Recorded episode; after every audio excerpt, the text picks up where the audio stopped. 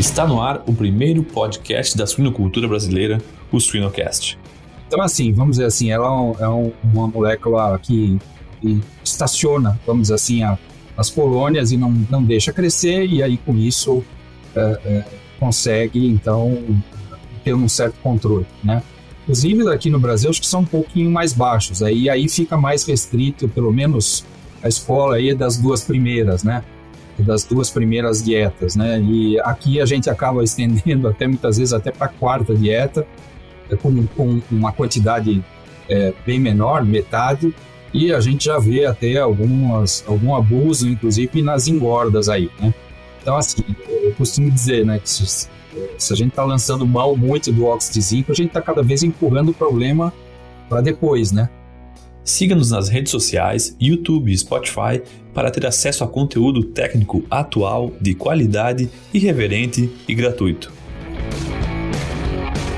O Suinocast só é possível através do apoio de empresas inovadoras e que apoiam a educação continuada na suinocultura brasileira. DSM Firmenich, moldando o futuro dos cuidados com suínos. Giga, alta performance sem esforço.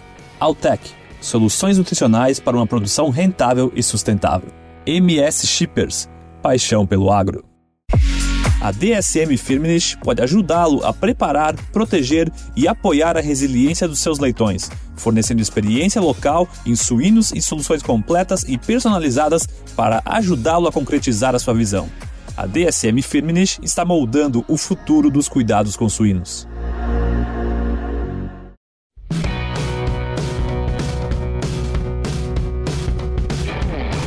No episódio de hoje, a gente tem a honra de receber Maurício Frias Prata, da DSM. Maurício, tudo bem? Muito bem-vindo ao Sinocast. Boa tarde, Jamil. Estamos aqui para bater um bom papo aqui, né? Legal, é, é, é, o que a gente espera, é o que a gente espera. Maurício, se tu pudesse tu, uh, te, uh, te apresentar para nossa audiência. Perfeito. Bom, eu sou engenheiro agrônomo, formado pela Exalc em 86, já estou aí há quase 37 anos no mercado. Eu passei por, por várias empresas, em grupo social, quando a fábrica de ração ainda era importante nesse país, né? 12 anos né, em Micaçabe, é, aí ingressei na Roche, que veio a ser comprada pela DSM, foi uma primeira passagem. Depois trabalhei alguns anos na Zinco, na na Nutriad e retornei agora a DSM, já está fazendo 11 anos né, de, de retorno. Então, estamos aí na, na, há bastante tempo na estrada. Uma jornada longa, uma jornada longa, Maurício. Legal, legal. Maurício, a gente se convidou para conversar sobre um assunto que às vezes o pessoal pensa, ah, é chovendo molhado, ah, é, tá todo mundo procurando uma bala de prata para isso, ah, uh, isso aí nunca vai acontecer que é óxido de zinco, né? nutrição de creche com o foco em óxido de zinco. E a gente está bem feliz com a tua presença. Mas eu queria que tu desse, para introduzir essa nossa conversa, Maurício, uh, a situação, o cenário do, do banimento, do, da, uh, do que, da, quais são os níveis uh, que podem ser utilizados hoje, seja Brasil, e se tu puder trazer um pouco de informação global sobre o uso de óxido de zinco.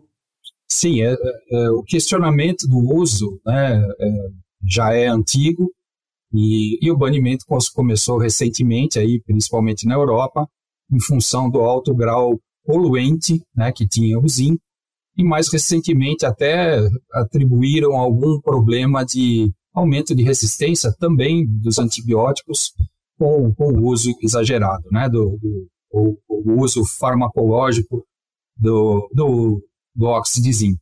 Né? É, a gente tem contato com uns grupos né, aqui no Brasil e, e principalmente aqueles que exportam, já estão sendo sim questionados, né? Existe algum movimento já de pelo menos redução, né, que a gente sabe, é, e então, evidentemente, em busca aí de alguma solução, como você falou, bala de prata. Que eu nesse, também, prata, aqui falando de bala de prata, até engraçado mas é, que eu também não acredito que exista. Né? Eu acho que vai ser um conjunto de ações, não só passando pela nutrição, é, e, e, a gente vai na literatura e, e a gente encontra é, pouco, pouca informação como de fato o óxido de zinco atua no animal. E isso é, é, é natural acontecer porque o óxido de zinco não existe uma empresa que é dona daquilo e que invista, é, a não ser com interesses acadêmicos, né, a própria academia fazendo estudos.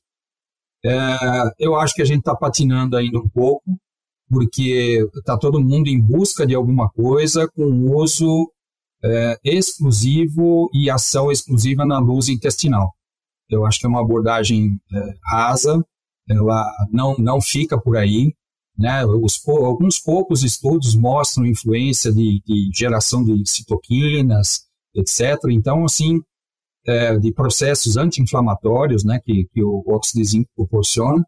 Então, a gente percebe que é, se a gente não entender bem essa outra parte, é, não é só pelo controle da coli, né, que, que, que realmente isso vai, a gente vai conseguir superar, né, esses, é, é, o banimento, vamos dizer assim, que virá, o Brasil virá, né, não tem como, é, não é que a gente copie, mas é uma questão de conscientização, né, é, se a gente vai ver hoje, inclusive, os dados da, da própria Embrapa, o que limita hoje, hoje a aplicação de, de esterco no campo é o cobre, né, por causa dos altos índices, né, se você usar muito, pode inclusive intoxicar as plantas, né.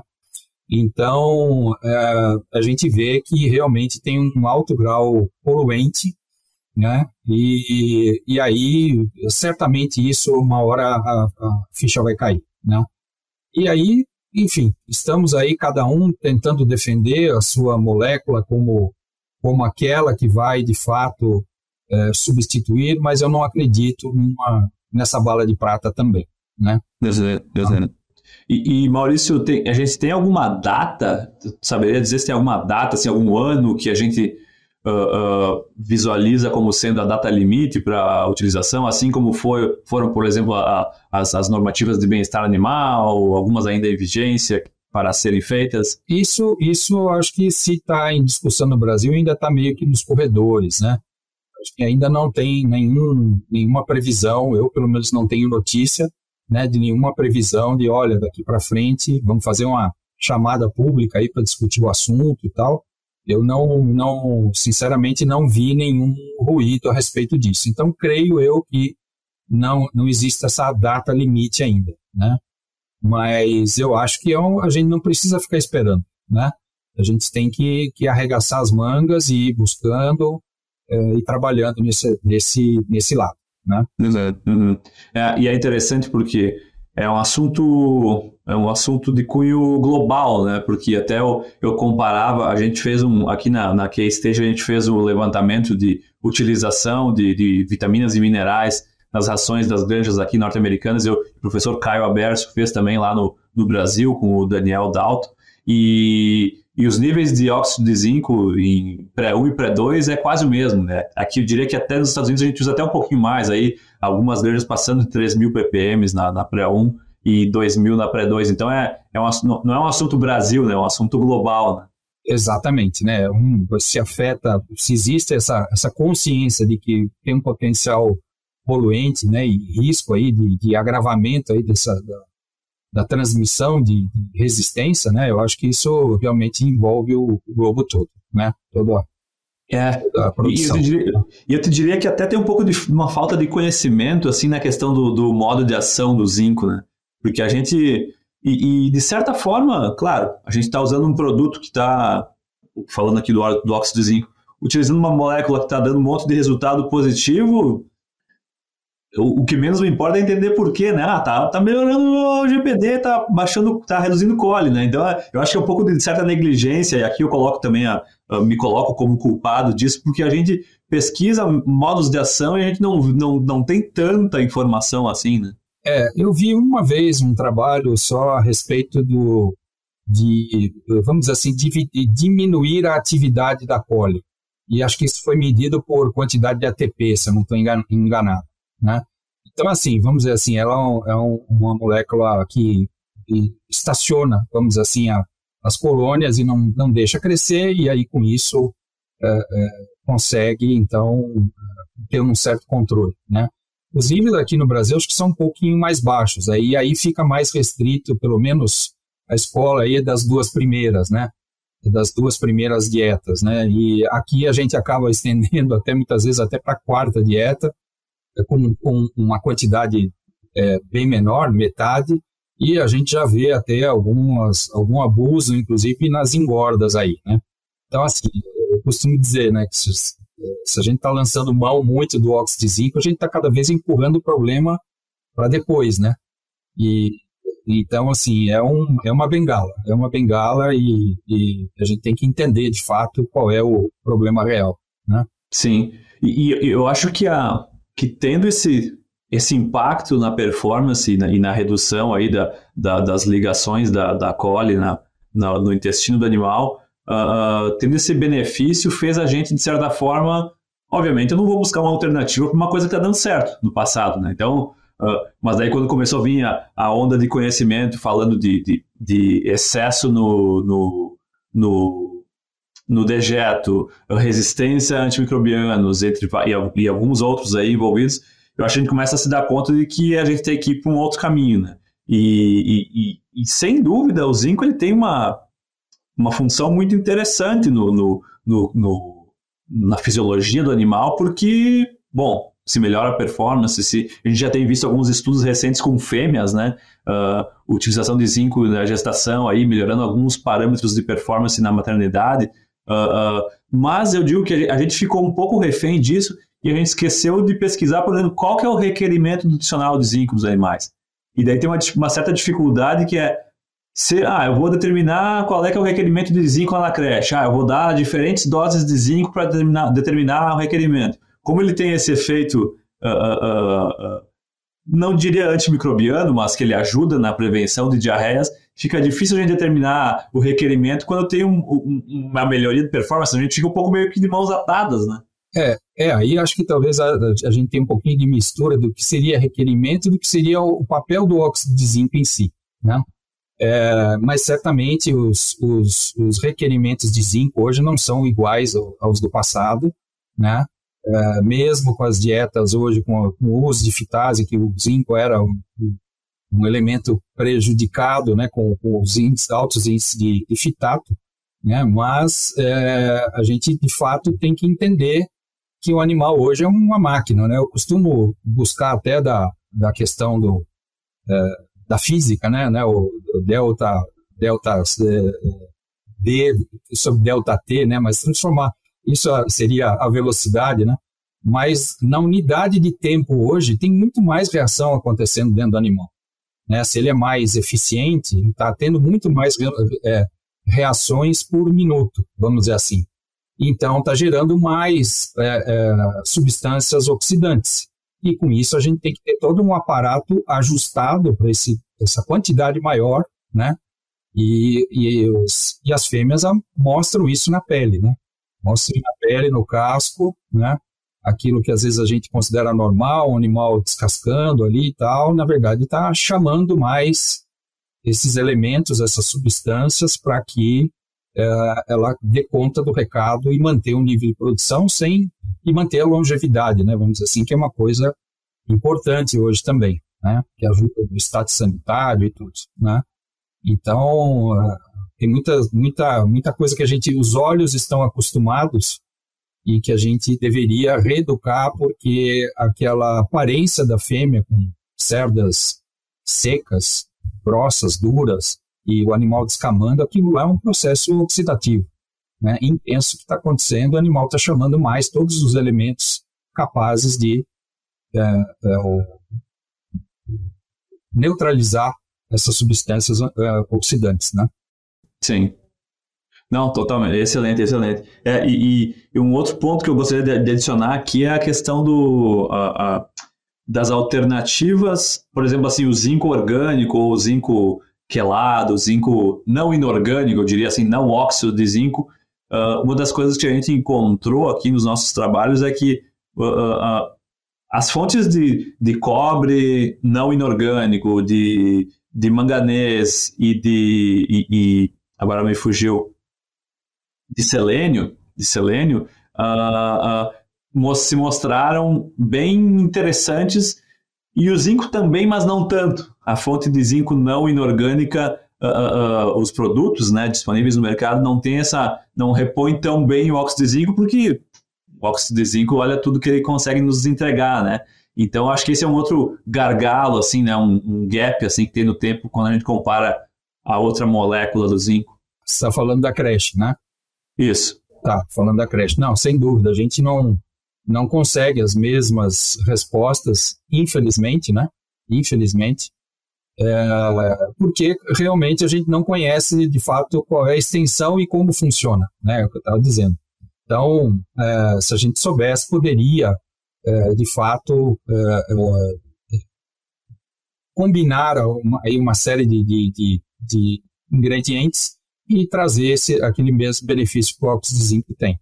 É, é interessante porque, é, principalmente algumas formas dessas, dessas orgânicas têm trofismo por parede intestinal, né, mostra por tecido epitelial, vamos assim.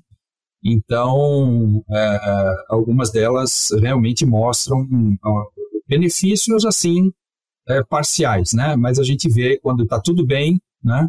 Não está tudo bem, você vê que o animal se destaca ali, né? No, no meio né? do, do, da leitegada, né? Então, lado a lado, a gente poderia ver é esses benefícios, assim, em termos de de aparência do animal, né? Não vou dizer nem muito de peso, né?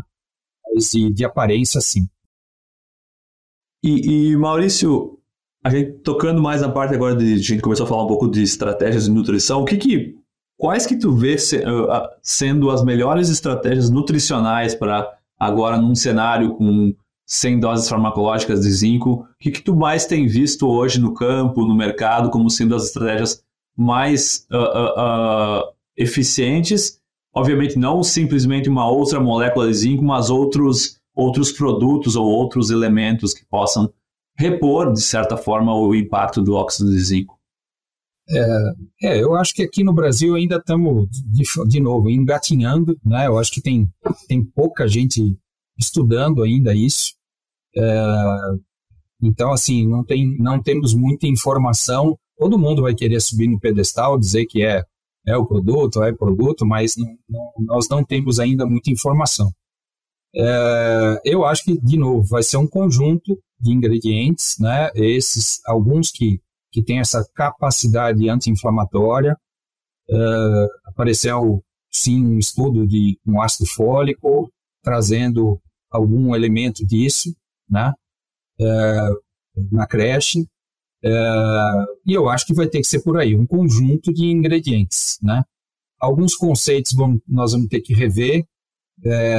Ao longo do tempo também, quando o surgimento lá dos ácidos orgânicos, a, gente, nós tínhamos dietas muito ruins e, e os ácidos orgânicos consertaram muita coisa. Aí, ao longo do tempo, a gente veio percebendo, entendendo, né, a capacidade de tampão, o que que era, né, usar os, os milho equivalentes para selecionar quais aquelas matérias-primas teriam melhor chance de ter um, uma resposta positiva nas dietas de leitões. E aí começou aquela coisa de, de, de ajuste, né? De, de, de, valores, qual seria o tal do bivalho e tal, né? A gente viu correntes usando o valor 3, o valor 4, o valor 5, né?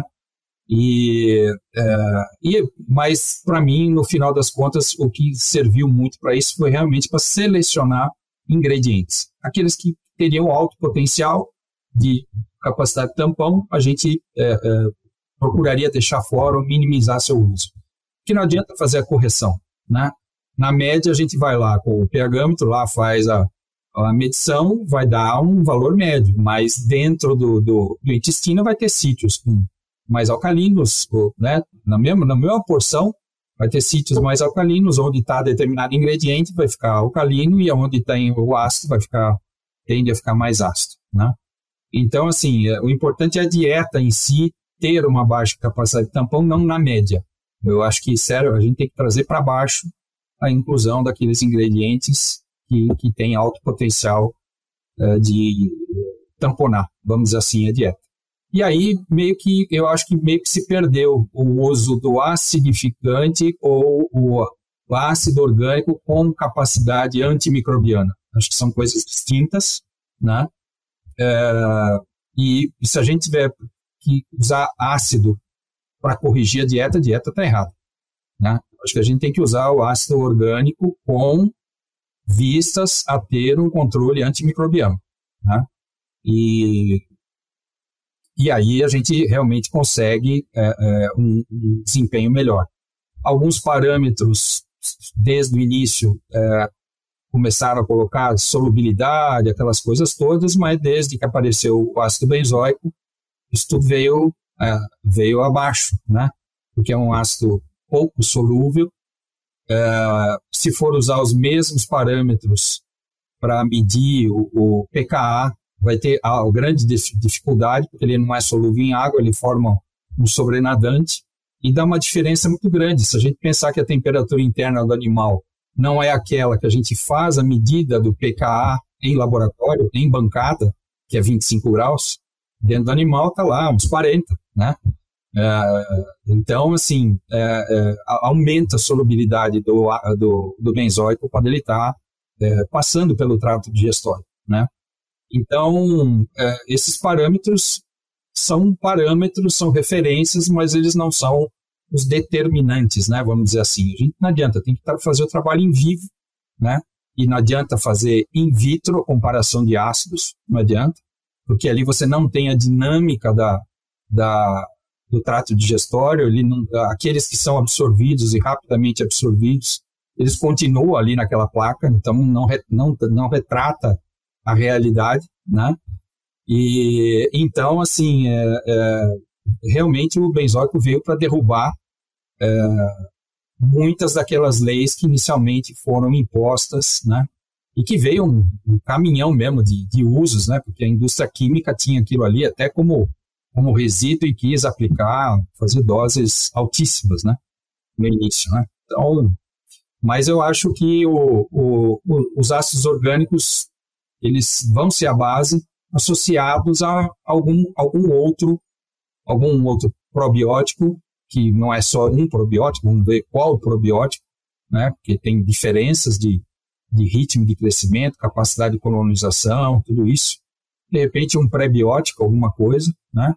E lembrando sempre que o, o próprio leite, né, o soro, ele é autoacidificante, né? Uma parte da lactose ela não é, ela não entra como energia propriamente para o animal, mas ela entra como substrato para os lactobacilos e aquilo ali já acaba em si gerando ácido lático e coisa assim, né? Pois é, pois é.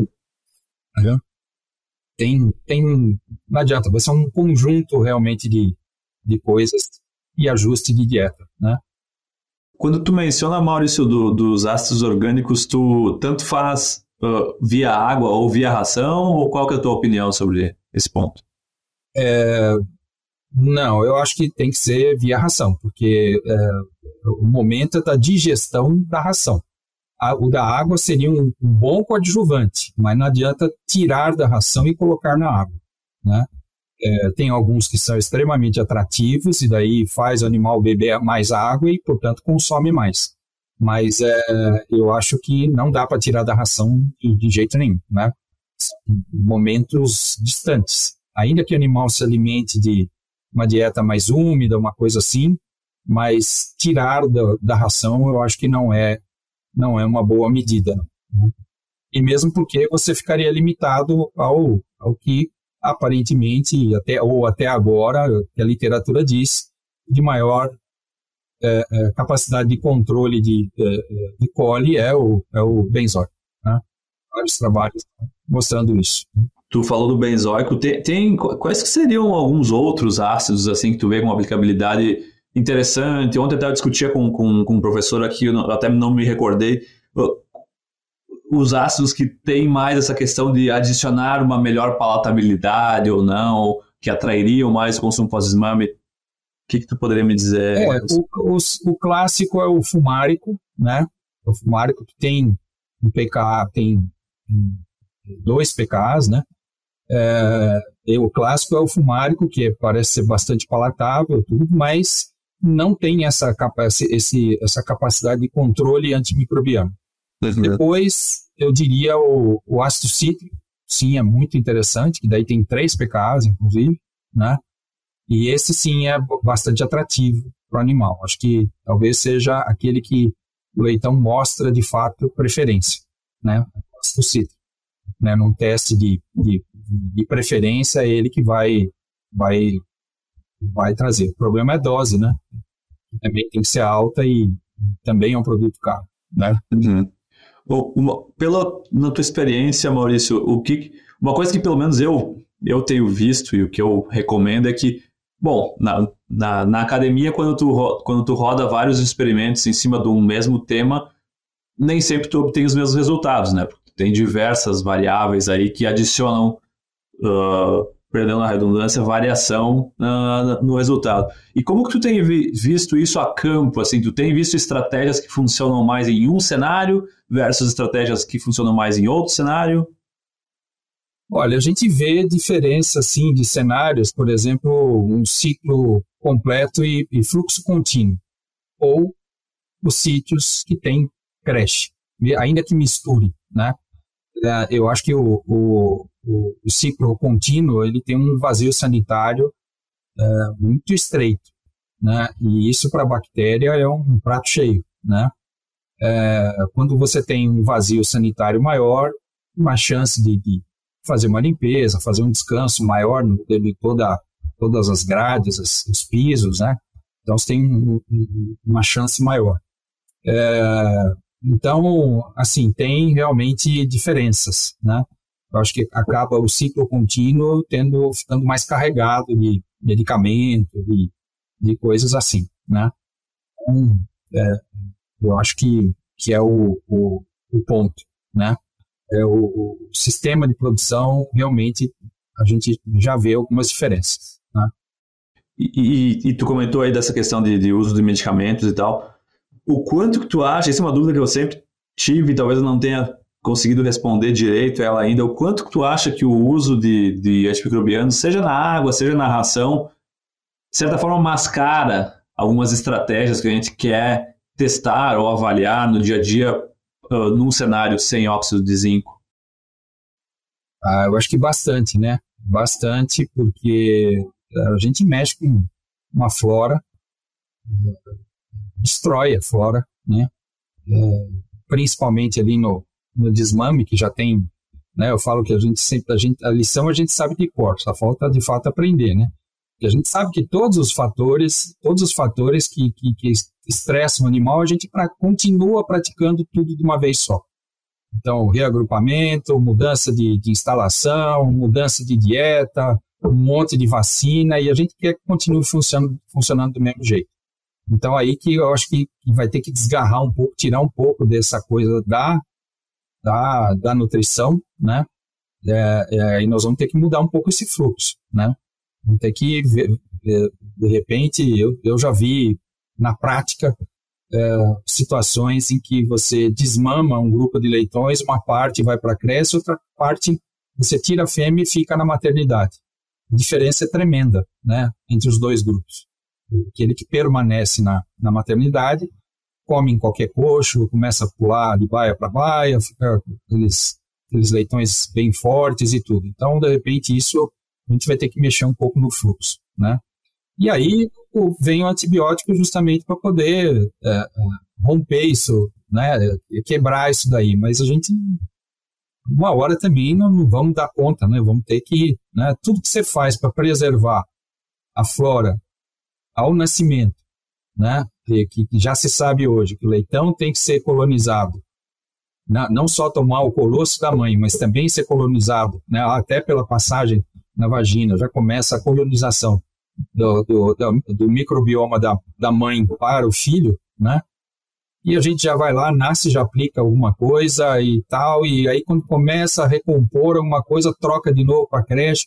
Então, assim, é, não é à toa que a gente abusa, né? Vamos assim, tem um certo, um certo abuso, talvez preventivo, né? Muito mais preventivo, mas a gente vai ficar dependente enquanto não, não trouxer um balanço maior para esse, esse fluxo e para essa, essas, é, é, esse, esse desespero quase de leitão nas, mal nasceu já está lá aplicando antibiótico. Né? É, eu, eu, eu acho que a gente tem que a gente tem um pensamento muito imediatista, né? Uh, uh, e pouco sistemático. De, de, eu trabalho na maternidade, eu quero que meu leitão desmamado saia a porta fora. A partir daí, meu amigo, passa a bomba para ti. Então, se, é aquela coisa, eu entendo que se eu aplicar um medicamento no, no dia 1 um, ou no, no, logo após o parto, provavelmente nos próximos dias eu controlo alguma infecção que ele poderia ter naturalmente do ambiente. Mas o efeito, até tem, tem um livro que eu, que eu gosto de comentar chamado 10% Humano, é sobre, é sobre uh, uh, o quanto que os micro-organismos afetam na, no humano em diversas espécies. O quanto que uma injeção do antibiótico de amplo espectro pode causar até alteração de comportamento em crianças, e, de certa forma do leitão, com certeza também, mas é muito essa questão imediatista, né? Ah, medica porque tem dado muita diarreia e só que a gente, só que a gente perde um pouco. E talvez seja uma culpa nossa, né, de como a gente remunera o sistema, né? Uh, ah, se eu remunero por, por leitão entregue, qualquer animal que tiver quatro patas está saindo pela porta, né? Ah, como é que tá a microbiota, como é que vai ser ele daqui para frente, é outra história. Então, acho que é um pouco culpa, culpa do sistema, né, que faz a gente pensar dessa forma imediata e não como um sistema como um todo, né, porque às vezes a gente está enfrentando surtos lá em meio de terminação, em fim de, em fim de creche, que com certeza tem a ver com uma microbiota que foi alterada drasticamente no primeiro dia de vida do animal. Sim, é, eu acho que tá, tá, vai haver uma mudança, né? Quando a gente compara ruminante e monogástrico, né? Que, é, que na verdade os dois são monogástricos, né? O, o ruminante é multiloculado, né? Então, mas tá ali, os micro-organismos estão ali na frente, chama atenção. A gente vê que qualquer alteração de proporção de ácidos graxos lá que são, são produzidos, o animal já fica doente, etc. E a gente esquece que o nosso está lá atrás, né? Tá tudo lá atrás, está mais para frente, vamos dizer assim. É, é, menos intenso no estômago e, e, e vai mais para o intestino. Mas, é, na verdade, todos nós somos simbiontes, né? Eu brinco, né, que a gente deveria daqui a pouco estar tá falando assim, eu somos, né? Faça um trocadilho, né? Porque, de fato, a gente sabe hoje que tanto que afora é, leva até algumas doenças, né? Eu já estava vendo aí, até próprio diabetes tipo 2, é, é, muitas vezes é causada por um tipo de microbiota que está ali Quantas doenças hoje estão sendo tratadas aí por implante de microbiota, né? Então, esse entendimento é, é vai, enriquecer muito. O que vai faltar para nós é ter essa, esse dia a dia, detectar essas coisas lá na granja, né? É, como ter um teste rápido, alguma coisa rápida ali para poder tomar uma decisão né, de o que fazer e, e entender qual é o microorganismo que está querendo desgarrar, né, vamos dizer assim. E, e, muito se fala, a gente já viu, e eu uso algumas apresentações, né, que a natureza é a harmonia dos contrários, né? Então não adianta a gente querer matar tudo, porque não é por aí. Né? A gente tem que equilibrar. É o equilíbrio que vai, vai trazer a saúde. Tá? Excelente, excelente. Eu gosto de fazer a metáfora de que, assim como uma equipe uh, diversa, né, com uma, com uma, uma diversidade de pensamentos e experiências, resolvem problemas de maneira mais fácil e mais inteligente. Uma microbiota diversa, diversificada também, uh, apesar do que eu diria que é um pouco, tem uma certa falta de conhecimento nisso, a gente tenta generalizar, mas o que os recentes estudos falam é que uma diversidade de microbiota é mais interessante do que uma microbiota menos diversa. Né? Mas é, eu acho que é, é, é mais ou menos por aí. Sim, sim. E, e Maurício, dando uns passinhos atrás, a gente estava falando das estratégias nutricionais, uh, pegar um pouco da tua experiência aí que tu comentou no início de fábrica de ração, como que a gente está preparado assim a, a, a, a esses novos ingredientes, essas novas soluções nutricionais aguentarem o estresse de passar por uma fábrica de ração, uh, às vezes uh, vários dias lá no estoque, uh, variação de temperatura, se, uh, no misturador, se peletiza ou não, tem adição aí de, de, de vapor, calor, uh, transporte, às vezes entra em contato com umidade na, na granja. Como que, é, que esses produtos, essas, essas moléculas que vão nos ajudar a não utilizar mais zinco estão nesse patamar? É, esse é um, é um grande problema. Eu acho que to, todo fabricante deve apresentar sua estabilidade frente a esses processos agressivos, né? É, então, assim, tem que mostrar estudos frente à temperatura, umidade, a pressão, né? Vai, se vai peletizar, se vai fazer é, é, extrusão, né? É, tudo isso os fabricantes têm que realmente mostrar, porque tem, a gente já vê muita aplicação pós-pellet, né, pós-processamento, justamente para poder garantir né, que esses, esses princípios ativos estejam uh, de fato uh, íntegros né, e, ali com capacidade de gerar o seu benefício. É complicado, eu acho muito complicado. Se, se a gente pensar desde a mistura, né, tem muito pó, é muito fino, como é que ele se distribui. Então, se você analisou tal, é porque a mistura não foi bem feita, porque ele não, ele não era estável. Né? É, tem um monte de perguntas aí no meio, né? É, que a gente tem que entender, conhecer o produto, manipular um pouco o produto para ver as dificuldades. Eu vou ter que fazer uma pré-mistura, eu vou ter que é, é, é, ele combinado com outra coisa, ele pode reagir, não vai reagir, né? Qual o tamanho da pré-mistura para não ter essa, essa reação? É, como é que é o transporte dessa pré-mistura, né? Muitas vezes fica até pelo, muita coisa pelo caminho, uma densidade alta, vai lá com uma rosca, com um espaço, acaba é, não, não carregando tudo, ou, ou pneumático que, que falha, enfim. É, é, é, eu acho que antes de mais nada, essa, par, essa parte de, é, de estabilidade, a indústria responsável pela, pelo produto tem que mostrar estudos, né? Tem que mostrar estudos. Senão, realmente fica difícil, né? Não, certeza, certeza. É, e até é engraçado porque a gente, quando entra nessa área mais de ingrediente específico, a gente começa a ver algumas coisas que, que a gente não é ensinado em sala de aula, às vezes não é ensinado nem em livro de nutrição, mas contar um relato que a gente teve aqui, um produtor na Europa, inclusive, a gente estava trabalhando com eles, com umas dietas, e, e ele estava tendo alguns problemas, assim, que demonstravam, assim, a gente já tinha tapado todos os buracos que poderiam ter, e, mas e tinha alguns sinais, assim, de algumas deficiências de vitaminas.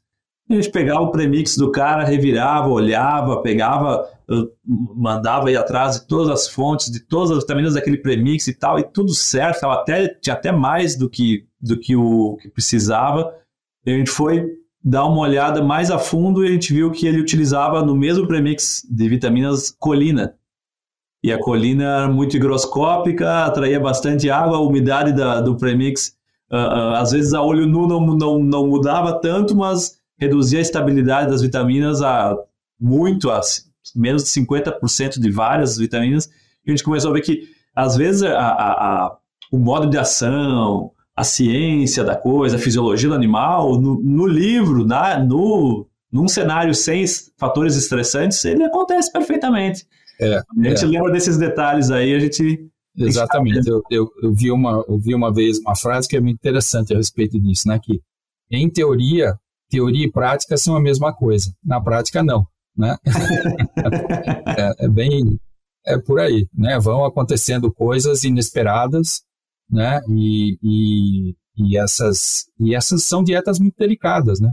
São muito delicadas. Às vezes você pega lá um, uma ah, o cara quer usar uma gordura que não um óleo numa dieta de, de porcas. Aí chega lá, oxida toda toda a vitamina A, né? e é, é, é muito sensível à, à, oxidação da gordura. Pronto, já foi, já foi. Aí você já vê queda de nascimento, né? E sobrevivência embrionária, tudo isso aí você vê começa a ter, ter problema. Né? Então, é, é complicado, é complicado. Maurício, para a gente fechar aqui nossa conversa, a gente falou bastante da parte nutricional aí, estratégias para um, um, um cenário com baixa oxígeno de zinco. Uh, manejo, uh, porque eu gosto, eu, eu, gosto de falar que a gente usa, a gente tem diferentes bengalas na produção, né? Tem bengala boa e tem bengala ruim. Uh, e eu sou, eu, eu trabalhei com idade ao desmame e, e eu gostava de falar que o idade ao desmame, aumentar a idade ao desmame é uma bengala boa, né? Porque tu pô, tá, tá de, em, se essa palavra existe, eu não sei, em robustecendo o animal, deixando ele mais robusto, do contrário de uma bengala ruim, que seria, ah, não, vamos ficar usando o óxido de zinco farmacológico, doses farmacológicas até proibirem, ou vamos utilizar antibiótico até quando Deus quiser. Manejos que tu acha que podem nos ajudar a, a um cenário com baixo óxido de zinco? É, sem dúvida, essa, essa coisa do aumento de, da idade ao desmame, ela de fato traz menos estresse depois para o leitão. Essa transição é um pouco mais fácil. Mas é, eu, eu trago de novo, falei no início, essa questão de repente de não fazer todos os estresses uma maneira de, de uma, uma vez só. Talvez desmamar com 24, mas tirar a fêmea e, e deixar até os 28 dias, que na Europa assim, já, já chegamos nos 28, e creio que sem o óxido de zinco a gente vai chegar aqui no Brasil também, né? É, eu acho que seria uma boa, porque é, a gente mantém o animal naquele, naquele ambiente, é, você pode dar também a vacina, e, mas ele fica ali, e a gente divide então esses momentos. Quanta, quantas vezes a gente capricha na dieta pré-inicial, na primeira tal, e o leitão não come, quando você vai ver, ele está comendo a ração da lactação lá da, da fêmea, né? É, então, assim, é qualquer coxo, né? Acaba comendo aquela dieta muito mais simples, né? Hoje em dia, sim, ela é, ela é mais rica, mas é muito mais simples. Então, assim, eu acho que esse, esse momento, a gente, nós ainda não, eu não vi trabalho ainda dando peso a cada um desses estresses. Eu acho que seria um caminho para a gente identificar um manejo. Mas eu vi na prática isso, né? Que se a gente é, é, deixa os leitões na maternidade por uns dias e, e tira depois, eu, o, o, o, transtorno é muito menor, é muito menor, né? Mas eu acho que cabe um estudo para a gente tentar dar um peso a cada, a cada uma dessas, desses fatores estressantes. Tá? Eu acho que isso aí no manejo, eu acho que seria uma boa. Acho que seria uma boa. Já pensou estar no top 1% da suinocultura? Acesse academiasuina.com.br e invista no seu conhecimento. O Suinocast só é possível através do apoio de empresas inovadoras e que apoiam a educação continuada na suinocultura brasileira. Seva, sempre com você, além da saúde animal. IPRA, construindo imunidade para um mundo mais saudável. Elanco, alimento e companheirismo enriquecendo vidas. A Giga fabrica o sistema de alimentação de suínos autônomo, sem fio e original, projetado por suinocultores para suinocultores. Nossos comedouros são simples, confiáveis e proporcionam tranquilidade 24 horas por dia, 7 dias por semana, 365 dias por ano. A Giga não é apenas uma empresa de equipamentos, mas uma empresa familiar de produção de suínos especializada em slat. Aqui a gente tem visto a gente até está rodando um experimento agora de larga escala com 4 mil animais, de uh, deixa os animais, os leitões mamando no, nas primeiras 48 horas na, na, sua mãe e a partir do terceiro, segundo, terceiro dia remove as divisórias e deixa grupos aí de, de 8 leitegadas, 10 leitegadas, a fêmea, a fêmea segue na cela mas os leitões têm livre acesso às outras fêmeas e também comedouros, aqueles uh, de creep feeding espalhados nessa área. Uh, assim, a gente não tem dados ainda para bater o martelo, mas tem, tem parecido ser bem interessante na questão sanitária depois, assim, o animal fica um pouco mais aclimatado a maiores grupos, ele se estressa um pouco menos no, no desmame, e eu diria que tira um pouco daquela pressão de ter teto suficiente sempre na sala, porque tu mantém 16 leitões numa porta com 14, dois quase nunca vão amar. Mas se tu tem uh, um excedente pequeno, óbvio, de leitões com várias fêmeas uh, disponíveis, vão amar talvez em, em, momentos diferentes, então pode ser que tenha, tenha eles consigam se rearranjar, né, o número. Eu acho até que isso aí associado imediatamente ao win to finish, acho que vai muito bem. Né? A gente tem que pensar no, no todo, né? Pensar no todo o que, que vai acontecer depois, né? E eu acho que isso, de repente, pode dar certo no minute finish.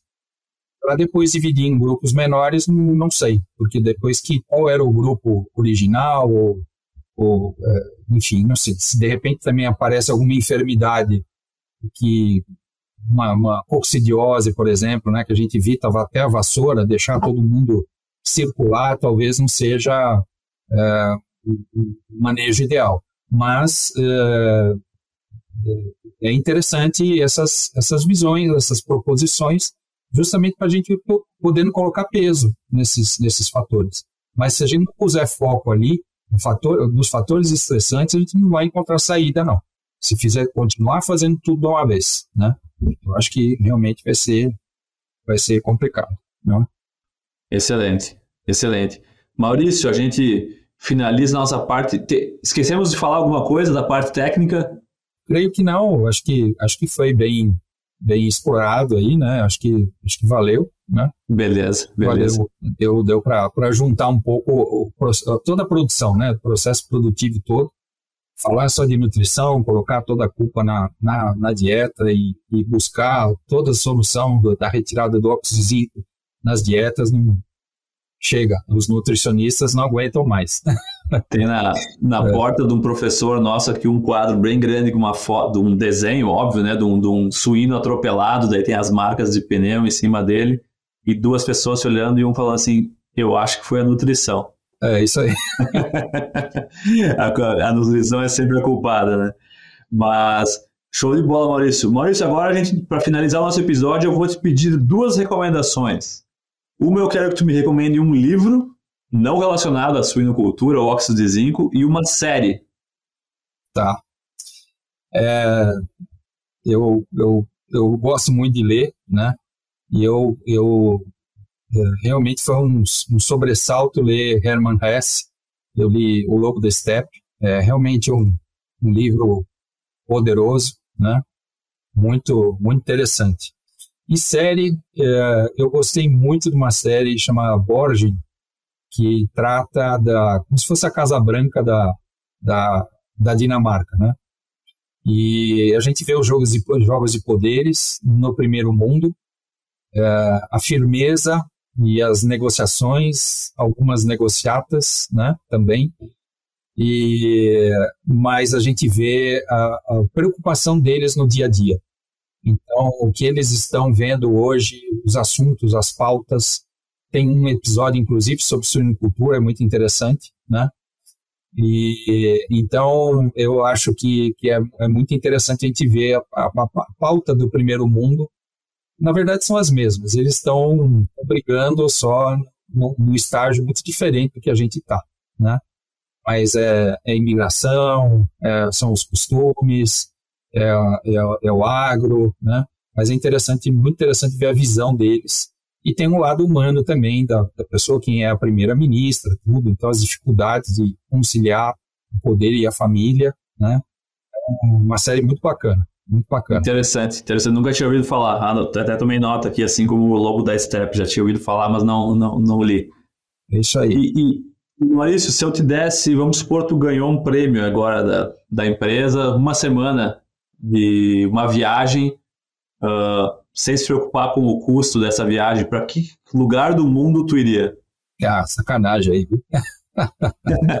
Não adianta, eu tenho paixão pela Itália, então eu ia para lá e ia conhecer alguma micro-região, porque sete dias, uma semana não dá para ficar rodando muito, né? O negócio é conhecer alguma micro-região e, e, ficar por ali, né? Então, legal. Eu, eu, gosto muito da Itália, não tem não tem jeito, né?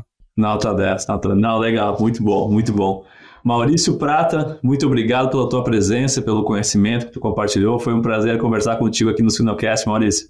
Muito obrigado, Jamil, pelo convite, né?